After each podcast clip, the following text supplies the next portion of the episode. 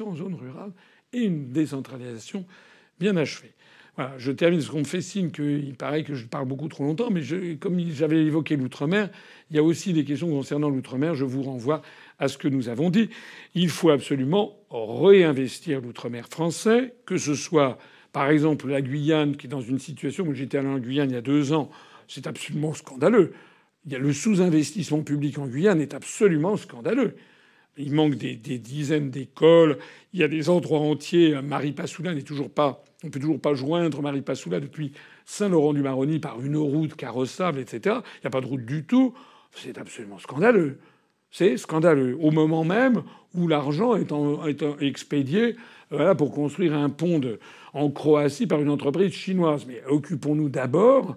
Euh, charité bien ordonnée commence par soi-même. Occupons-nous d'abord du maintien des services publics, des réseaux routiers en métropole et outre-mer. Hein. Puisque je parle de la Guyane, je vais, je vais donner un coup de chapeau à Macron. Alors, reconnaissez que c'est que c'est rare. C'est peut-être même la première fois. Je ne sais pas si c'est Macron ou en tout cas le gouvernement. J'ai appris aujourd'hui, et c'est une bonne décision, qu'il a été décidé d'arrêter le projet de montagne d'or en Guyane, du côté justement de Saint-Laurent-du-Maroni. C'est ça qui m'y fait penser. Quand j'étais allé en Guyane, notamment pour soutenir euh, la, candidature euh, de Georges Mignot, qui était notre candidat dans la deuxième circonscription de Guyane, qui va en gros de Kourou à Saint-Laurent-du-Maroni jusqu'à Maripasoula, qui est la deuxième circonscription de Guyane, une circonscription absolument énorme, plus grande circonscription législative de France, je crois. Eh bien, à l'époque, nous avions dit aux médias que nous nous opposions euh, à ce projet de montagne d'or. Certes, ceux qui ne connaissent pas, il s'agissait en fait de, dévaster la forêt amazonienne euh, pour euh, sur des terres d'ailleurs, des terres traditionnelles, pour avoir un projet avec des ressources aurifères, une mine, une mine d'or. Euh, ou avec d'ailleurs avec des pollutions au mercure notamment qui eussent été dévastatrices sur des centaines et centaines d'hectares. voilà tout ça pour le plus grand profit d'un conglomérat où il y avait euh, euh, des, des, intérêts canadiens, des intérêts, et puis euh, telle ou telle personnalité française dont je tairai le nom qui poussait le, projet en, avant. Bon, ceci était eût été un énorme scandale en matière d'environnement. Il faut reconnaître que le gouvernement a décidé d'y mettre un terme. Pour une fois, c'est une bonne mesure. Mais combien d'autres mesures, malheureusement, voient le jour en outre-mer et qui sont des mesures déraisonnables? Nous, nous voulons réinvestir l'outre-mer français parce que l'outre-mer, ce sont nos compatriotes. D'ailleurs, ils votent aux élections européennes. Je les même en Nouvelle-Calédonie. J'ai donné une interview par téléphone à Radio Rythme Bleu, qui est la radio de Nouméa. C'était avant-hier. Euh, ils votent également. Et parmi les propositions que nous faisons, nous voulons nous développer un Erasmus euh, avec l'outre-mer, si j'ose dire, hein, notamment au niveau des, euh, des élèves des, des, écoles primaires. Hein, je l'avais dit dans mon programme présidentiel, je reviens dessus. Enfin, je reviens, je le, je le redis.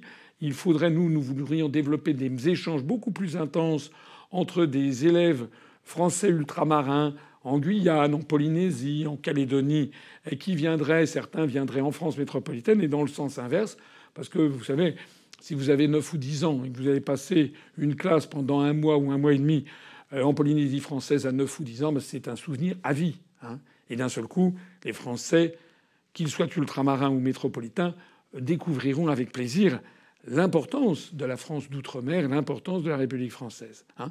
J'en profite au passage pour le... à cette question. Bien, nous allons passer à la dernière question de Jérôme Duflo, qui, euh, qui euh, apparemment voulait absolument qu'on y réponde. Donc on fait notre maximum hein, pour passer un maximum de questions. Sachez aussi qu'on refera euh, plus souvent des directs afin de pouvoir traiter plus de questions. Alors si on n'atteint pas les 3%, qu'envisagez-vous par la suite en termes d'action et d'engagement, s'il vous plaît? Ah, C'est très simple. D'abord, d'abord, il faut espérer qu'on va atteindre les 3%. Je je ne dis ce qu'on vient pas. Il ne faut pas se faire trop d'illusions. Je ne dis ce qu'on vient pas que ce serait un très beau résultat, hein, parce que malheureusement, il y a quelque chose. il y a deux choses qui nous handicapent. Il y en a trois en fait. Premièrement, c'est le lavage de cerveau dont les Français sont victimes depuis des décennies. Donc, euh, vous voyez bien autour de vous, vous voyez bien qu'il y a des gens autour de vous. Vous avez beau leur expliquer par A plus B tout ce qui ne va pas, vous leur expliquer les relations de cause à effet entre notre appartenance à l'Union européenne et les, constats qu'ils voient, hein, vous avez parfois affaire à des gens qui sont comme des murs parce qu'ils disent Ah oui, mais moi j'ai quand même envie d'y croire. Il faut avoir de la personnalité, hein. il faut avoir du courage presque intellectuel pour euh, se, se, débarrasser de ce matraquage idéologique dont les Français ont été victimes depuis des décennies. Hein. Donc ça, c'est le premier obstacle auquel nous nous heurtons. Le deuxième obstacle qui lui est éminemment corrélé, c'est le petit temps d'antenne dont nous disposons dans les médias. Hein, actuellement, tous les médias essayent de faire croire aux Français que le grand débat du jour, c'est de savoir qui va l'emporter de l'oiseau ou de Bardella. Mais on s'en fout de l'oiseau ou de Bardella. Que ce soit En Marche ou le Rassemblement national, député la dernière fois. Alors là, il va en avoir 22, 23. On va dire Ah, ben, ça sera pas business as usual, ça sera la même chose. Ça ne se passera rien. Hein. Mais les médias font croire ça, et puis nous, nous sommes cachés. Hein. Je rappelle que ce direct, je le fais aujourd'hui même, à l'instant même, où BFM TV a décidé de censurer, de cacher l'existence même de l'UPR euh, aux Français. Et puis, euh, le troisième obstacle auquel nous nous heurtons, c'est que euh, lorsque nous lorsque les rares fois où on nous donne la parole, on n'a jamais le temps d'expliquer aux gens de façon approfondie, comme je l'ai fait ce soir, tous les arguments innombrables qui vont dans le même sens de ce qu'est de, de, de, de, la nécessité de sortir de l'Union européenne. Donc tout ceci, effectivement, donne à penser que nous aurons des difficultés. Il y a même un quatrième élément qu'il faut souligner, c'est les 34 listes. Je m'adresse ici d'ailleurs à toutes celles et à tous ceux d'entre vous qui seraient tentés de voter pour une liste euh, prétendue gilet jaune ici, gilet jaune là. Il y a plusieurs listes qu'on dit gilet jaune. Nous aussi, on a des gilets jaunes. Zaman Ziwan, elle était adhérente à l'UPR depuis plus de deux ans, mais on l'a découverte parce qu'elle avait été filmée comme étant gilet jaune. Julia Vincenzi et Gilet était et manifeste toujours avec les Gilets jaunes. Elle est aussi sur notre liste. Hugues Maintenet, qui est sur notre liste, manifeste également tous les samedis comme Gilets jaunes. Donc nous aussi, on en a des Gilets jaunes. On n'est pas là à rouler des mécaniques, c'est la liste Gilets jaunes. Ça, on laisse ça à M. Philippot, avec, avec, son gilet jaune d'opérette, là, celui qui se fait entarter euh, sur les ronds-points en Indre-et-Loire. Non, non, nous aussi, on a des Gilets jaunes. On n'est pas les seuls, il y en a aussi sur d'autres listes. Ce, qui importe, c'est pas de voter pour une liste gilet jaune. Ce qui importe, c'est de voter pour une liste, un parti politique qui travaille depuis plus de 12 ans pour faire de l'information nette, claire et nette des Français et pour leur donner toutes les clés de compréhension. J'ai déjà eu l'occasion de le dire, le seul vrai parti qui fait peur à Macron, c'est nous. C'est-à-dire que si nous faisons une percée à l'occasion de ces élections européennes, effectivement, ça va trembler à l'Élysée. C'est la raison pour laquelle je suis censuré ce soir de BFM TV. C'est la raison pour laquelle on me donne chichement des petits morceaux. Par exemple, on devait avoir un passage sur Radio Classique il y a quelque temps de cela. On m'avait promis un quart d'heure, je ne sais plus quoi. Et puis au dernier moment, on m'a viré. Parce que, paraît-il, il fallait que je cède la place à M. Dupont-Aignan. Après ça, on a voulu m'envoyer un os, c'est-à-dire deux minutes. Non, j'ai dit non, deux minutes, c'est bon. Euh, je vais pas aller parler deux minutes. Je donne rendez-vous. Je suis à 8h10 pour 7 minutes sur Sud Radio. Donc précipitez-vous sur Sud Radio si vous voulez m'entendre 7 minutes supplémentaires. Mais tout ça, ça fait effectivement euh, que nous sommes blacklistés. Mais parce que nous faisons peur. Donc, première chose, ne votez pas pour des petites listes, même si c'est des choses sympathiques. Par exemple, la liste animaliste. Hier, il y avait des gens de la liste animaliste qui manifestaient devant les studios de France 2 et qui euh, sont venus me voir. Je leur ai parlé très gentiment et volontiers. L'échange a été très très chaleureux et très cordial. Il y en a d'ailleurs plusieurs du parti animaliste qui connaissaient mes analyses et qui me disaient que nos analyses étaient très bonnes. Mais il faut être sérieux. C'est très important la cause animale, ça c'est tout à fait exact, comme la cause environnementale. Mais il faut aller au-delà. Il ne faut pas seulement montrer une photo d'un petit chien qui, est adorable. Il faut aller au-delà. Pourquoi y a-t-il cette maltraitance animale notamment dans tous les services, les systèmes de distribution de la viande, etc. Pourquoi il y a des animaux qui traversent, qui font des milliers de kilomètres, des carcasses, etc. Pourquoi ça? Pourquoi ça? Si ce n'est que toujours ces directives venues de Bruxelles pour une agriculture hyper productiviste. Voilà. C'est d'ailleurs au passage une vision du monde qu'il faut corriger, hein, la vision du monde véhiculée par le primat de l'argent roi. Eh bien, il y a une vraie demande des Français, en tout cas de beaucoup de valeurs, d'humanité, d'humanisme, où l'argent ne soit pas tout, où on puisse parler, euh, je lâche le mot, mais parler d'amitié, parler d'amour, parler de, de savoir prendre du temps, prendre son temps. Hein. Il y avait un slogan dans les années je ne sais plus combien qui disait euh, Je ne veux plus euh, perdre ma vie à la gagner. Et les Français, ils peuvent aussi avoir une volonté. Je pense que c'est des valeurs qui vont se développer dans les années qui viennent et dans les décennies qui viennent. Un retour à une certaine parcimonie dans la consommation, à une certaine modération dans les avis, dans les envies de déplacement, etc pour goûter un petit peu, retrouver le sens de la vie, de la famille, des amis, euh, voilà, ce genre de choses, et aussi du bien-être animal. Il y a donc une espèce de petite révolution culturelle à faire pour sortir de ce mode hyper productiviste et consommateur que nous ont légué finalement les 68 arts et les, qui, sont en train de partir à la retraite. Voilà. Alors, maintenant, je reviens donc à la, à la à la question qui était, je me rappelle plus ce que c'était, me rappelez la question. Oh, la question. Oui, c'était la, question qui avait été posée, c'était que fait-on? Ah oui, alors je reviens. Vous l'avez sur le Je reviens à cette question. Donc tout mon propos, c'était pour d'abord demander à tout le monde, évidemment, de se mobiliser de faire venir à aller à, demander à, votre conjoint, à, vous, à vos enfants s'ils sont en âge de voter, à vos parents, vos, amis, etc. Dites-leur c'est trop important pour nous. Si nous dépassons les 3%, nous récupérons 1 million 3, 1 million 400 000 euros. Et si nous dépassons 5%, nous avons des députés. La question c'était et si on ne le fait pas? Ben, Si on ne le fait pas, on va voir le score qu'on va faire. Euh, si on fait un score en dessous de, en dessous de, 1%, euh, bon, euh, franchement, euh, ça sera quand même effectivement extrêmement, extrêmement triste. là, il faudra bien aviser, on verra ce qu'on fera. Mais enfin, que faire d'autre que continuer hein. Mais je ne pense pas qu'on fera en dessous de 1%. J'espère qu'on va faire un score qui va montrer une vraie progression. Je ne sais pas combien, mais je suis quand même confiant parce que je vais sur le terrain beaucoup beaucoup, beaucoup. Même, la, même ce que disent les journalistes a changé, même s'il y en a qui sont encore très critiques. Euh, en off, ils sont quand même en général beaucoup plus sympathiques. Et puis on a vu ici ou là des journalistes qui n'étaient pas, qui faisaient leur métier correctement, qui ne me servaient pas la soupe, mais qui n'étaient pas du tout agressifs. Euh, voilà.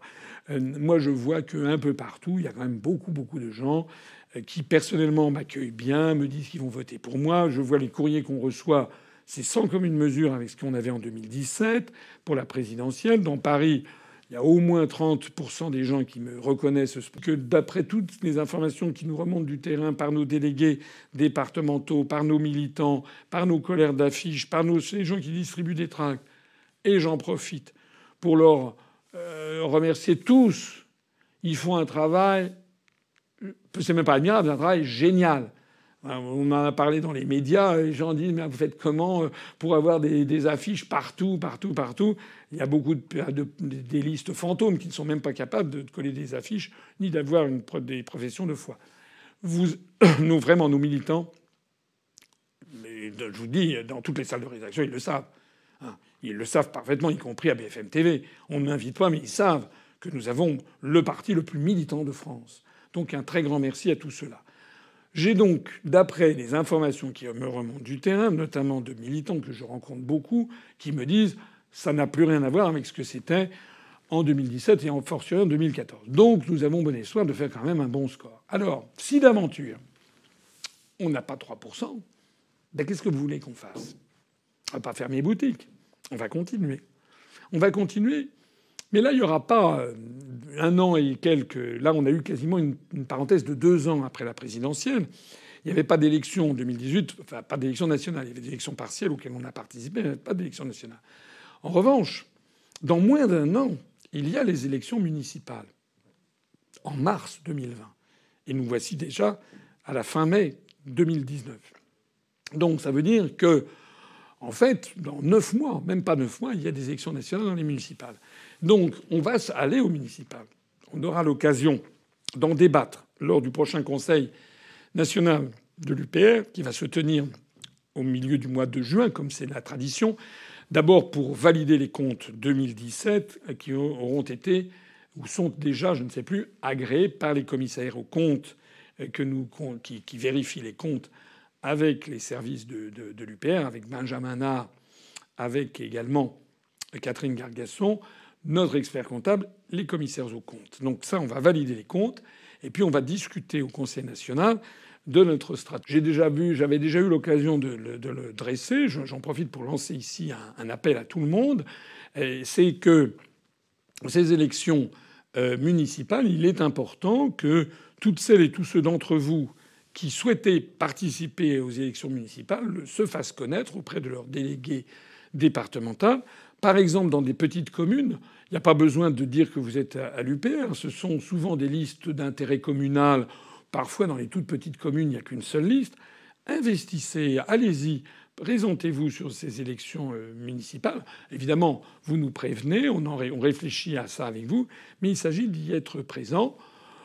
Bon, pour les très grandes villes, on verra ce que l'on fera, parce que là, ça nécessite un effort euh, financier, euh, que l'on fera d'autant plus qu'on aura justement dépassé les 3% si on les dépasse, et qui nous permettra de faire la campagne pour les municipales de façon optimum du point de vue financier. Et puis il y a les petites villes, les villes moyennes de style 2000, 5000, 10 000 habitants, où on réfléchira également. Mais c'est ça qu'on va faire. On ne va pas baisser les bras. Certainement pas baisser les bras. Évidemment, certains pourront dire bah oui, mais on n'y arrive pas. Bah oui, mais on n'y arrive pas. Certains diront oui, mais les sondages, oui, mais si, oui, mais ça. On ne va pas baisser les bras. On va continuer. Je suis absolument persuadé que nous finirons de façon ou d'une autre, on finira par l'emporter. On me fait signe que nous avons largement dépassé les 11 heures du soir. Je crois donc qu'il est temps d'arrêter cette émission. Je voudrais quand même dire deux choses vraiment importantes. La première chose vraiment importante, c'est un nouveau scandale dont il faut que vous soyez informés c'est le scandale suivant. Nous avons été alertés, on, avait, on a déjà eu l'occasion d'avertir euh, nos internautes, nos adhérents, nos militants. On a été alertés au cours des deux, mois écoulés par un certain nombre de nos adhérents qui ont été interrogés par téléphone par des enquêteurs ou des enquêtrices d'instituts de sondage et qui euh, nous ont expliqué que l'UPR n'était pas mentionné parmi euh, les, euh, listes testées. Très exactement, trois de nos adhérents ont eu la présence d'esprit de, au moment où ils avaient un appel téléphonique, de l'enregistrer sur leur téléphone portable. Nous avons donc eu trois preuves audio que nous avons produites. Dans les deux cas, enfin c'était dans les trois cas, mais il y avait, je crois, euh, dans deux cas, c'était le même institut. Il y a donc deux instituts, je crois à savoir, hein. enfin dans les trois cas, le schéma était le même. Un enquêteur ou une enquêtrice téléphonait à un citoyen français qui se trouvait être l'un de nos adhérents, première, lui posait une première question. En 2017, pour qui avez-vous voté? Pour la présidentielle. Et notre adhérent répondait François Asselineau. Et à ce moment-là, l'enquêteur ou l'enquêtrice dit Ah oui, très bien, il cochait parce qu'il avait sur son formulaire à l'autre bout du fil une liste des onze candidats, dont le mien. Et dans un deuxième temps, le même enquêteur posait la question à la même personne sondée, donc notre adhérent, et maintenant pour 2017, de quel parti politique vous sentez-vous le plus proche? Quelle liste privilégiez-vous pour les européennes? Pour quelle liste allez-vous voter? Enfin, des formulations qui signifiaient, qu'à savoir, on essayait de deviner pour qui la personne allait voter. Et à trois reprises, et nous avons les trois preuves audio, notre adhérent a dit bah, Je vais voter pour la liste d'Aslino, la liste conduite par Asselineau, ou bien la liste UPR. Voilà. Et dans les trois cas, l'enquêteur a dit bah, Je suis désolé, je n'ai pas cette liste sur, mon, sur, sur mes calepins. Je ne peux donc pas la prendre. Ça veut donc dire que, et là nous avons des sources absolument certaines, d'instituts de sondage qui, entendant un adhérent en train de dire je vais voter pour la liste Assino, disait je ne peux pas prendre en compte votre vote, il faut que vous choisissiez une autre liste. Ça, c'est le premier scandale. Le deuxième scandale, c'est que néanmoins, ces instituts de sondage produisaient ensuite des, sondages où nous figurions et où on nous donnait généreusement 0,5 ou 1, c'est-à-dire pur doigt mouillé. Il faut que vous sachiez que les instituts de sondage, lorsqu'ils reçoivent les résultats de l'enquête qui est menée, ils font ensuite un retraitement. Hein, ils font des corrections comme ça, comme ça leur chante, en fonction de leur propre intuition. Ça n'est pas tout à fait toujours infondé du point de vue théorique, puisqu'il fut un temps, notamment dans les années 70-80, où les gens euh, hésitaient beaucoup à dire qu'ils votaient pour le Front National, par exemple. Donc le Front National faisait des scores dans les sondages de 3-4%, et puis en fait, on découvrait qu'il faisait beaucoup plus. Donc les instituts avaient pris le parti de faire une, une espèce de correction automatique pour donner plus au Front National. Maintenant, c'est terminé. Tous les gens qui votent pour le RN, ils le disent. Donc nous, ils ont dû euh, faire la même chose, mais nous, nous n'étions pas sondés. C'est quand même le deuxième scandale. La suite, ce sur quoi j'attire votre attention, c'est que je vous l'avais dit, enfin je l'avais dit, je crois, dans une, intervention ici ou là, nous avons saisi, nous avons adressé un courrier daté du 10 mai, nous avons saisi la commission des sondages pour leur donner les preuves audio de ce que nous avancions et leur demander qu'ils interviennent. Or, nous avons reçu le 22 mai, c'est-à-dire euh, avant-hier, je crois, enfin daté d'avant-hier, euh, nous avons reçu un courrier en réponse de Madame la présidente de la commission des sondages, et qui, alors j'en suis tombé comme deux ronds de flanc. On va la mettre d'ailleurs sur notre site. La présidente de la commission des sondages nous dit, ben oui, ben finalement c'est tout à fait normal. C'est-à-dire qu'il est tout à fait normal qu'un institut de sondage privé décide de ne pas tester une liste la seule chose qui serait anormale, ce serait qu'il décide de ne pas tester une liste une fois qu'on a toutes les listes qui ont été déposées qui sont connues. Là, ça ne serait plus normal. Euh, si on n'a pas les listes connues, il est normal qu'un parti, qu'un institut fasse euh, ce que bon lui semble. moi, je trouve ça quand même assez extravagant parce que j'ai quand même été candidat à l'élection présidentielle. Tout un chacun, toute personne s'intéressant à un temps soit peu à la politique sait très bien que notre parti est celui qui colle le plus d'affiches tout au long de l'année à travers toute la France. Tout le monde sait bien que sur la toile, sur Internet, nous triomphons. Comment un, institut de sondage peut-il avoir l'idée de tester, par exemple, la liste Poutou pour le NPA, qui d'ailleurs n'a pas vu le jour, alors qu'il se refuse à tester la liste UPR Comment peut-il avoir ensuite le culot de publier un résultat où on nous gratifie royalement de 0,5 ou 1 alors qu'il ne nous a même pas testé. Je trouve ça, la réponse de, la commission des sondages est proprement ahurissante. Il faudrait interdire tout sondage à ce moment-là, tant qu'on n'a pas la liste définitive des, des, candidatures. Je pense d'ailleurs, pour ce qui me concerne, qu'on devrait interdire tout sondage. Parce qu'un sondage, ça sert à quoi? Ça ne sert à rien d'autre qu'à essayer d'intimider, d'influencer les électeurs en leur faisant confondre une élection avec le PMU et, comment dirais-je, misé sur le cheval gagnant. Mais là où le, là où le scandale prend des proportions euh, invraisemblables, c'est que ces sondages qui sont ainsi diffusés, dont la commission des sondages admet qu'il est tout à fait normal qu'ils ne testent pas toutes les listes, ces sondages sont considérés comme la loi et les prophètes par le Conseil supérieur de l'audiovisuel et par le, les, grands médias pour dire ah ben vous comprenez l'UPR vous êtes crédité de 1%, donc vous comprenez alors que Madame Loiseau est à 25%, vous comprenez etc. Ben nous on comprend pas justement.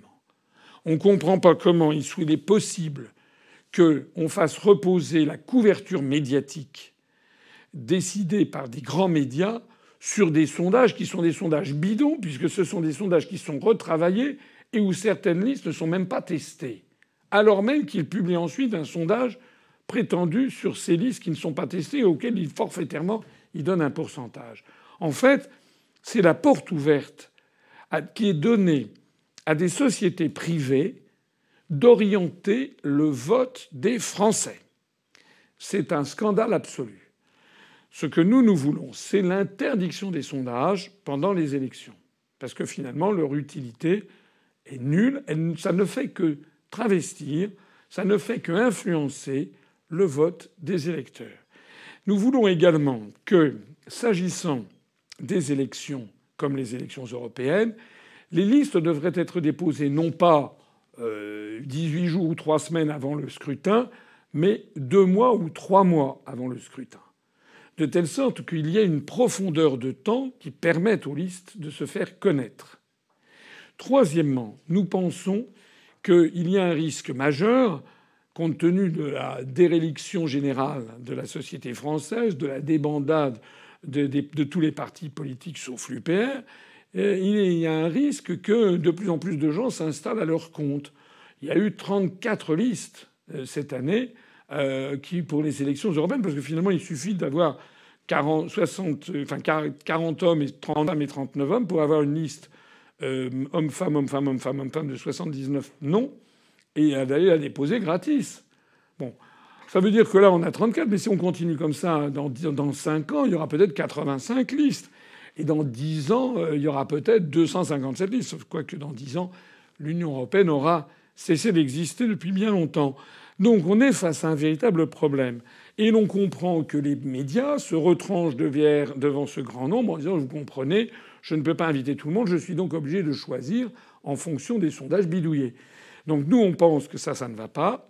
Ce que nous, nous pensons, c'est qu'il faudrait, par exemple, que les listes soient déposées trois mois avant le scrutin ou deux mois et demi avant le scrutin, et que par ailleurs, ces listes doivent déposer sur un compte séquestre une somme minimale correspondant à la fabrication de 47 millions de bulletins de vote, à la fabrication de 47 millions de professions de foi et à la fabrication de 200 000 affiches pour couvrir les panneaux électoraux. Ce qui signifierait effectivement eh bien, que la liste devrait mettre sur la table peut-être 900 000 euros ou un million d'euros. Alors certains vont me dire c'est une sélection par l'argent, c'est inadmissible. Non, non, c'est pas une sélection par l'argent. Euh, parce que de toute façon, elle a lieu. De toute façon, les, listes doivent dépenser cet argent. Voilà. Et si un parti politique n'est pas capable d'avoir 900 000 euros, de recueillir auprès des Français 900 000 euros pour se payer ça, ben ça veut dire que ce parti politique est encore beaucoup trop petit J'insiste sur le fait que nous proposons aussi qu'il soit interdit aux partis politiques de s'endetter. Parce que sinon, ça serait la, auprès d'une banque, sinon ça serait la porte ouverte pour que des banques suscitent des listes comme ça euh, fantômes pour occuper le terrain. Parce qu'il ne vous a pas échappé que plus il y a de listes, plus il y a un risque d'éparpillement du scrutin, et plus une liste comme la nôtre risque d'être mélangée ou d'être noyée dans la masse avec des citoyens qui, n'y comprenant plus rien, se disent Oh là là, Boudre disent moi je vais me contenter de ce qu'on me dit à la télé, c'est-à-dire En Marche ou le Rassemblement national. C'est pour ça qu'il faut quand même limiter le nombre de listes, et c'est pour ça qu'il y a toute une réforme à avoir, y compris donc s'agissant des instituts de sondage. Il me reste une dernière chose à vous dire, qui est justement les élections euh, de dimanche, nous voyons un certain nombre de personnes qui s'inquiètent, qui reçoivent les professions de foi dans les envois envoyés par les médias. Gens reçoivent 12, 13, 14, 15, ils n'en reçoivent pas 34. Il y a bien une vingtaine de listes fantômes. Nous, notre profession de foi qui est en couleur, j'ai eu l'occasion de faire un petit clip vidéo spécifique là-dessus, que vous avez peut-être déjà vu, enfin, ou qui va être diffusé incessamment. C'est la profession de foi en couleur. Ça, vous la retrouverez dans tous vos envois. En revanche, nous n'avons pas joint de bulletin de vote. Donc il y a des gens qui s'inquiètent parce que les partis politiques qui sont gavés d'argent par les banques ou par l'État, comme En Marche ou bien comme le Rassemblement national, eux, ils ont à la fois la profession de foi et ils ont le bulletin de vote. Nous, nous ne l'avons pas fait pourquoi? Parce que le bulletin de vote, vous le trouverez dans votre bureau de vote. Nous en avons fait éditer 50 millions tous les bureaux de vote de France, de Navarre et d'outre-mer ont été servis. Donc, il ne nous a pas paru judicieux de faire, de faire éditer 50 millions de bulletins de vote et certaines grandes listes, Pourquoi? D'abord parce que ça nous aurait coûté 350 000 euros supplémentaires. C'est votre argent. Nous avons estimé que ça n'en valait pas la peine. Et deuxièmement parce que ça veut dire encore des dizaines et dizaines de tonnes de papier, c'est-à-dire démolir des forêts entières. Nous, nous disons donc à toutes les personnes qui reçoivent notre circulaire électoral, la profession de foi, elles le peuvent le voir en bas de la première page. C'est bien précisé que le bulletin de vote sera présent au bureau de vote. Et en bas de la page de recto, il y a marqué le lien vers le site internet spécifique que nous avons créé à l'occasion des élections européennes de 2019, le site internet de l'Union populaire républicaine pour notre campagne. Voilà. Donc ne vous inquiétez pas, ne nous écrivez pas, ne soyez pas anxieux. Allez voter. Si j'ai un conseil à vous donner, n'y allez pas trop tard. Allez-y dans la matinée ou à l'heure de déjeuner. Si d'aventure vous découvriez par... ça peut toujours arriver. Il peut arriver que dans un bureau de vote, ici ou là, il n'y ait pas notre bulletin de vote parce que ça arrive presque à toutes les élections parce que euh, c'est presque dans tous les cas, ils ont reçu tellement de, paquets que l'employé municipal a tout simplement laissé un paquet dans un coin et s'est trompé. Donc si c'est ça, allez dès le matin, si vous voyez qu'il n'y a pas notre bulletin de vote, immédiatement vous demandez au président du bureau de vote où est le, bureau, le bulletin de vote de l'UPR, de la liste Ensemble pour le Frexit. Il y a des bulletins de vote dans toutes les mairies, donc vous n'avez pas ouvert un paquet. Donc allez vérifier ce point. Vous n'avez pas ouvert le paquet, et en général, il trouvera le paquet ouvert. Euh, si d'aventure il n'y avait pas de paquet, à ce moment-là, il faudrait appeler notre délégué départemental qui se retournerait vers la préfecture, parce que là, il y aurait un problème. Mais normalement, il ne devrait pas y avoir de problème. Voilà. Si d'aventure il y avait vraiment, vraiment un problème, tournez-vous vers votre délégué départemental qui vous procurerait un bulletin de vote. Voilà. Alors je ne sais pas si l'on a mis ou si l'on va mettre en ligne en téléchargement un bulletin de vote. Certains nous demandent de mettre un bulletin de vote en téléchargement. Euh, mais on me fait signe que non. Hein. Je crois qu'on ne le fait. On me fait signe que non parce qu'il y a un grand risque dans les bulletins de vote en téléchargement, c'est qu'ils soient invalidés au moment, euh, par le, par le, euh, au moment du dépouillement. Pourquoi? Parce que normalement, il faut un papier avec un grammage très particulier. Il faut également que soit bien imprimé. Que. Voilà. Donc, si le bulletin de vote n'est pas le bulletin de vote officiel, on a déjà vu ça, même si la loi dit une chose, dans certains bureaux de vote, et c'est le président du bureau de vote qui est souverain, eh bien, vos, bulletins de vote risquent d'être invalidés. Avouez que ce serait trop bête, alors même que nous aurons le bulletin de vote présent dans toutes les, euh, tous les, préfectures, dans tous les bureaux de vote. Qu'est-ce qu'on fait? Ah. On me dit, c'est bien ce que je pensais, que sur Internet, il y a le bulletin de vote en téléchargement. Mais vraiment, je vous déconseille de le faire parce qu'il y a un, risque non négligeable si vous n'avez pas le papier adéquat avec le grammage adéquat. Si vous n'avez pas une, imprimante qui, euh, qui, publie avec la couleur adéquate, etc., vous risquez de voir invalider. Donc franchement, normalement, le bureau de vote sera rempli de nos bulletins. Voilà. Maintenant, il nous reste demain soir à Paris, pour tous ceux qui habitent à Paris et en région parisienne. Je leur donne rendez-vous à notre grand meeting, le grand meeting final qui aura lieu au Doc de Paris à Aubervilliers, euh, donc euh, en fin de journée à 19h, euh, je ne sais plus. 19h ou 19h30, je ne me rappelle plus, on va voir ça sur Internet. Donc manifestez-vous, venez, il y aura au moins 15 ou 20 personnes de la liste qui seront présentes, dont moi, et nous terminerons la campagne de cette façon. Ne baissons pas les bras. J'ai quand même alors je ne veux pas trop le dire, bien sûr, parce que nous avons été échaudés lors d'exercices antérieurs, mais j'ai quand même le sérieux espoir que ces élections vont marquer une progression de nos résultats au niveau national. Je vous remercie. C'est 19h, me dit-on, au DOC de Paris. Ah, c'est à Aubervilliers. Venez, euh, tout, si possible nombreux, ça va être la fête. Et puis, euh, je voudrais donc dire aussi que euh, dimanche soir, à partir de 19h, au siège de l'UPR, donc rue Bafroid, eh bien, nous aurons une équipe euh, qui sera là. Moi, je serai là également pour les résultats. Donc, si vous êtes de passage, ben, vous pouvez toujours passer. J'espère qu'il n'y aura pas trop de monde. S'il y a trop de monde, ben, tout le monde ne pourra pas entrer. ça sera sur, euh, le trottoir. Hein, on, voilà. Si on faisait un très très très bon résultat, eh bien, il y aurait sans doute euh, des gens qui voudraient venir et des médias. Si on fait un résultat médiocre, moins de gens voudront venir. Quoi qu'il en soit, l'UPR, c'est votre maison, c'est la maison des adhérents, des sympathisants, des électeurs. Eh bien, si vous avez envie de passer, de dire aux adhérents, nos militants, nos sympathisants, des efforts considérables, considérables que je connais, qu'ils consacrent à notre mouvement. Et puis maintenant, le 26 mai, n'hésitez pas, surtout, allez voter, bien sûr, et faites voter autour de vous. Vive l'UPR, vive la République et vive la France.